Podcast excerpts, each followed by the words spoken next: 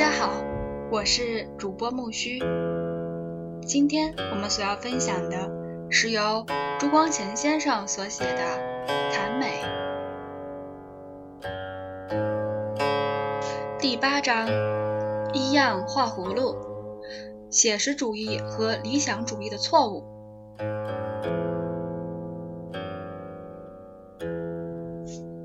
从美学观点看。自然美虽是一个自相矛盾的名词，但是通常说自然美时所用的“美”字却有另一种意思，和说艺术美时所用的“美”字不应该混为一事。这个分别非常重要，我们需把它们剖析清楚。自然本来混整无别。许多分别都是从人的观点看出来的。离开人的观点而言，自然本无所谓真伪，真伪是科学家所分别出来以便利思想的。自然本无善恶，善恶是伦理学家所分别出来以规范人类生活的。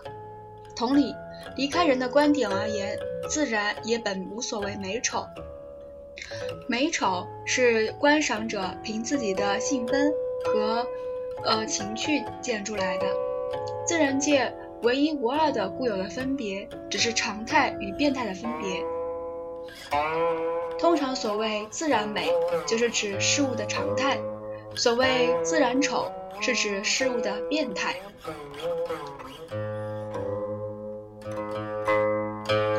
举个例来说，比如我们说某人的鼻子生的美，它大概应该是像什么样子呢？太大的、太小的、太高的、太低的、太肥的、太瘦的鼻子都不算美。美的鼻子一定是大小、肥瘦、高低件件都合适。我们说它不太高，说它件件都合适，这就是承认鼻子的大小、高低等等原来有一个标准。这个标准是如何定出来的呢？你如果研仔细研究，就可以发现它是一个取决于多数，就像选举投票一样。如果一百人之中有过半数的鼻子是一寸高，一寸就成了高鼻鼻高的标准。不及一寸高的鼻子就使人嫌它太低，超过一寸高的鼻子就使人嫌它太高。鼻子通常都是从上面逐渐高到下面。所以称赞生得美的鼻子，我们往往说它是螺旋打。如果鼻子上下都是一个粗细，像腊肠一样，或是鼻孔朝天露出，那就太稀奇古怪了。稀奇古怪便是变态。通常人说一件事丑，其实不过是因为它稀奇古怪。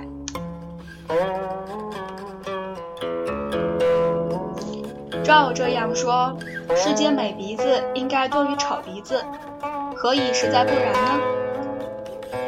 自然美的难，难在件件都合适，高低合适的大小或不合适，大小合适的肥瘦或不合适。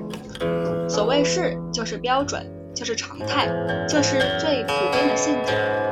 自然美为许多最普遍的性质总之总和。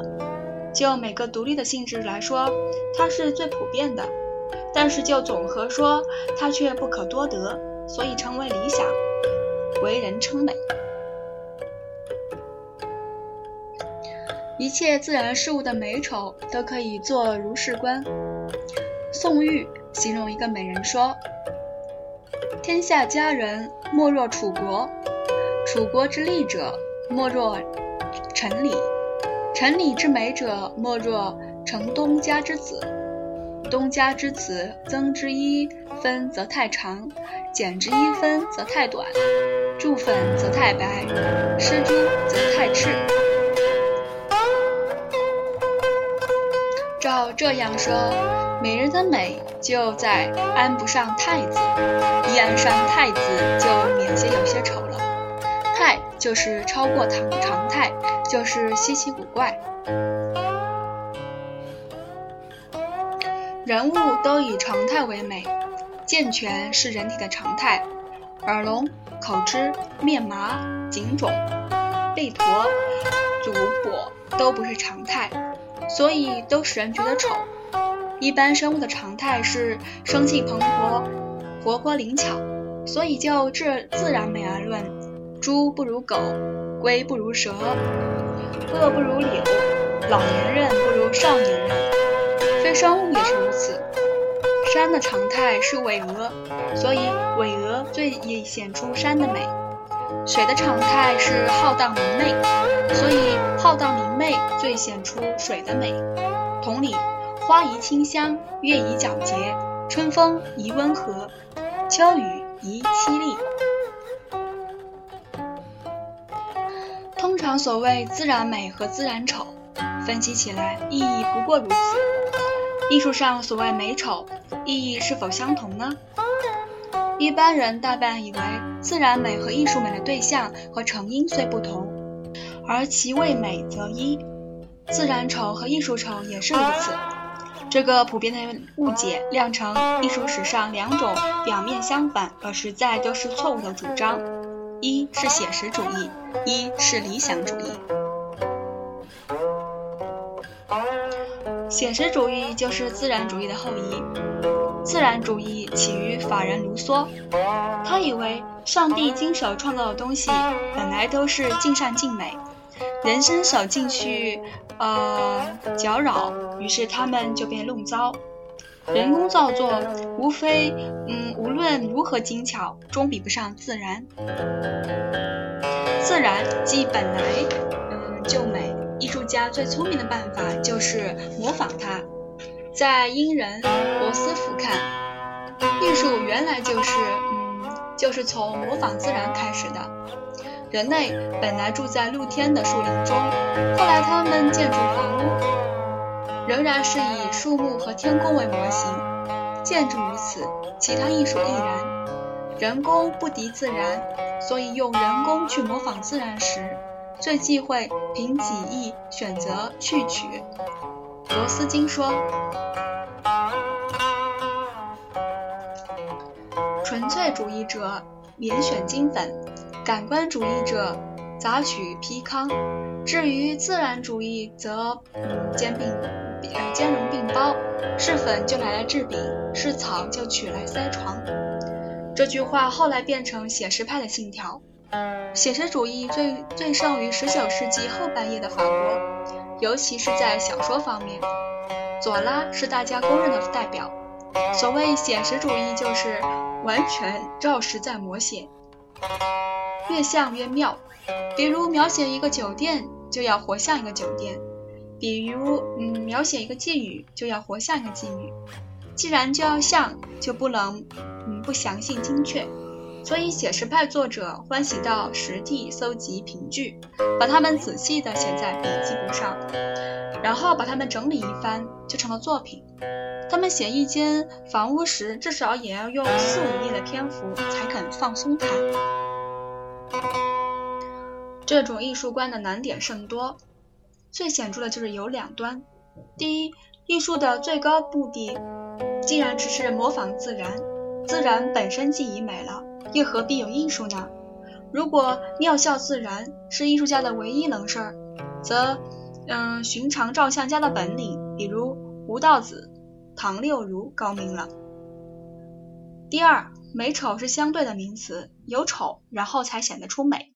如果你以为自然全体尽美，你看自然时便没有美丑的标准，便否认有美丑的比较，连自然美一个名词也没有意义了。理想主义有鉴于此，依他说，自然美中有美有丑，艺术只是模仿自然的美，丑的东西应丢开，美的东西之中又有些性质是重要的。有些性质是呃琐屑的，艺术家只选择重要的，所学的应丢开。这种理想主义和古典主义通常携手并进。古典主义最重类型，所谓类型就是全类事物的模子。一件事物可以代表一切其他同类事物时，就可以说类型。比如说画马，你不应该画的只像这匹马，或者只像那匹马。你该画的像一切马，使每个人见到你的画都觉得他所知道的马恰是像那样模样。要画得像一切马，就必须把马的特征、马的普遍性画出来。至于这匹马或是那匹马所持有的个性，则嗯，所却不知道，嗯，不足道。假如你选择某一匹马来做模型，它一定要赋予代表性，这就是古典派的类型主义。从此可知，类型就是我们上文所说的事物的常态，就是一般人的自然美。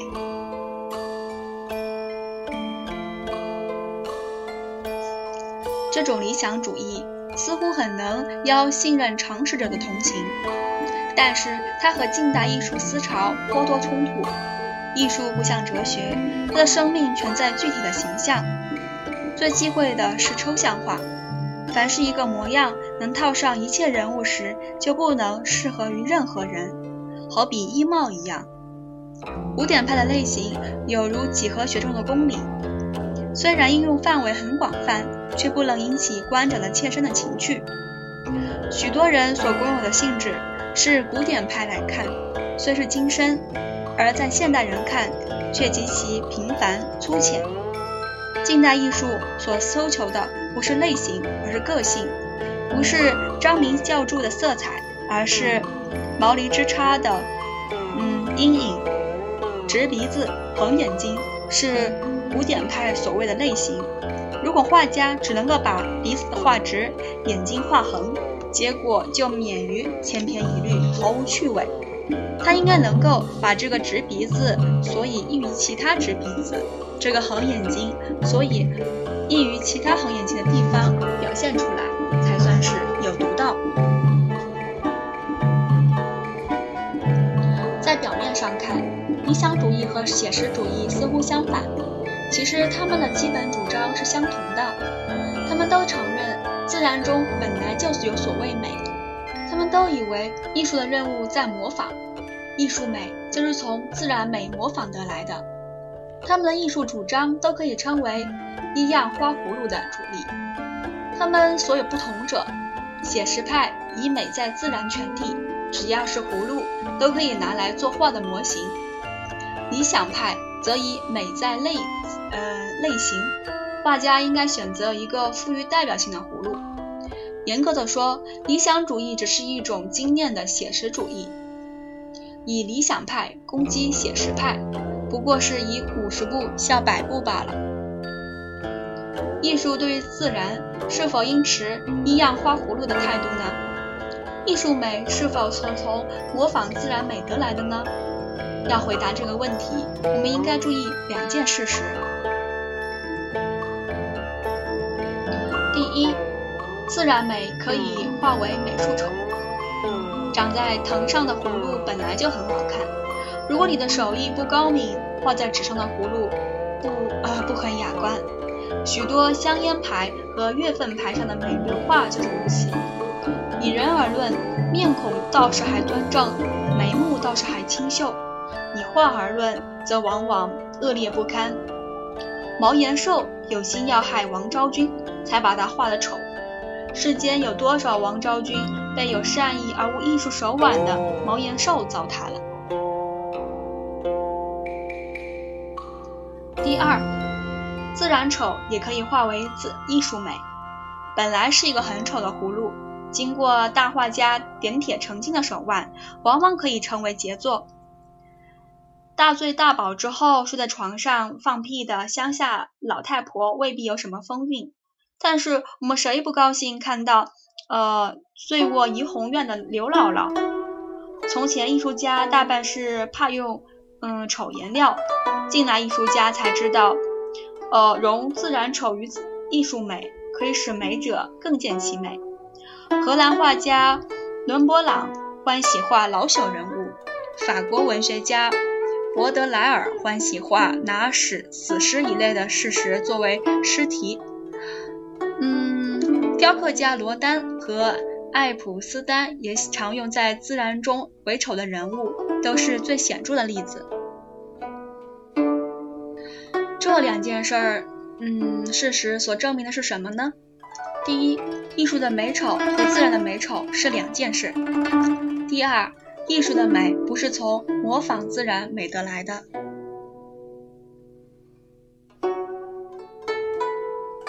从这两点看，写实主义和理想主义都是一样错误。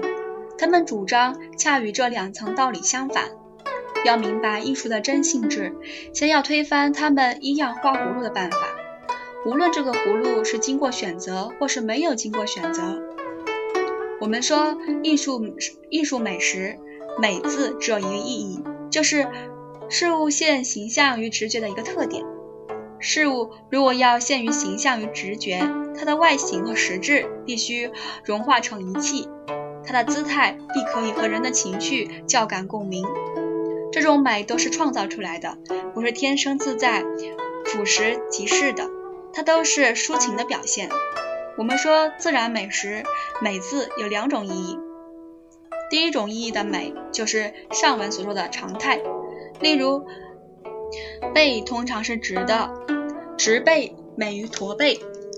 第二种意义的美，其实就是艺术美。我们在欣赏一片山水来觉其美时，就已经把自己的情绪外射到山水里面去，就已经把自然加以人情化和艺术化了。所以有人说，一片自然风景就是一种心境。一般人的错误在只知道第一种意义的自然美，以为艺术美和第二种意义的自然美原来不过如此。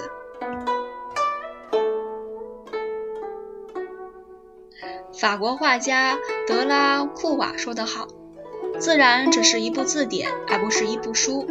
人人尽管都有一部字典在手里，可是用这部字典出来的字可以做诗文，则全凭个人的情趣和才学。”做得好诗文的人都不能说是模仿字典，说自然本来就美，美字用艺术美的意义，这也犹如字典中原来就有陶渊明集和《红楼梦》一类作品在内，这显然是很荒谬的。今天的第八章，一样画葫芦，写实主义。和理想主义的错误，今天就分享到这儿了，感谢大家的倾听，期待更新哦，谢谢。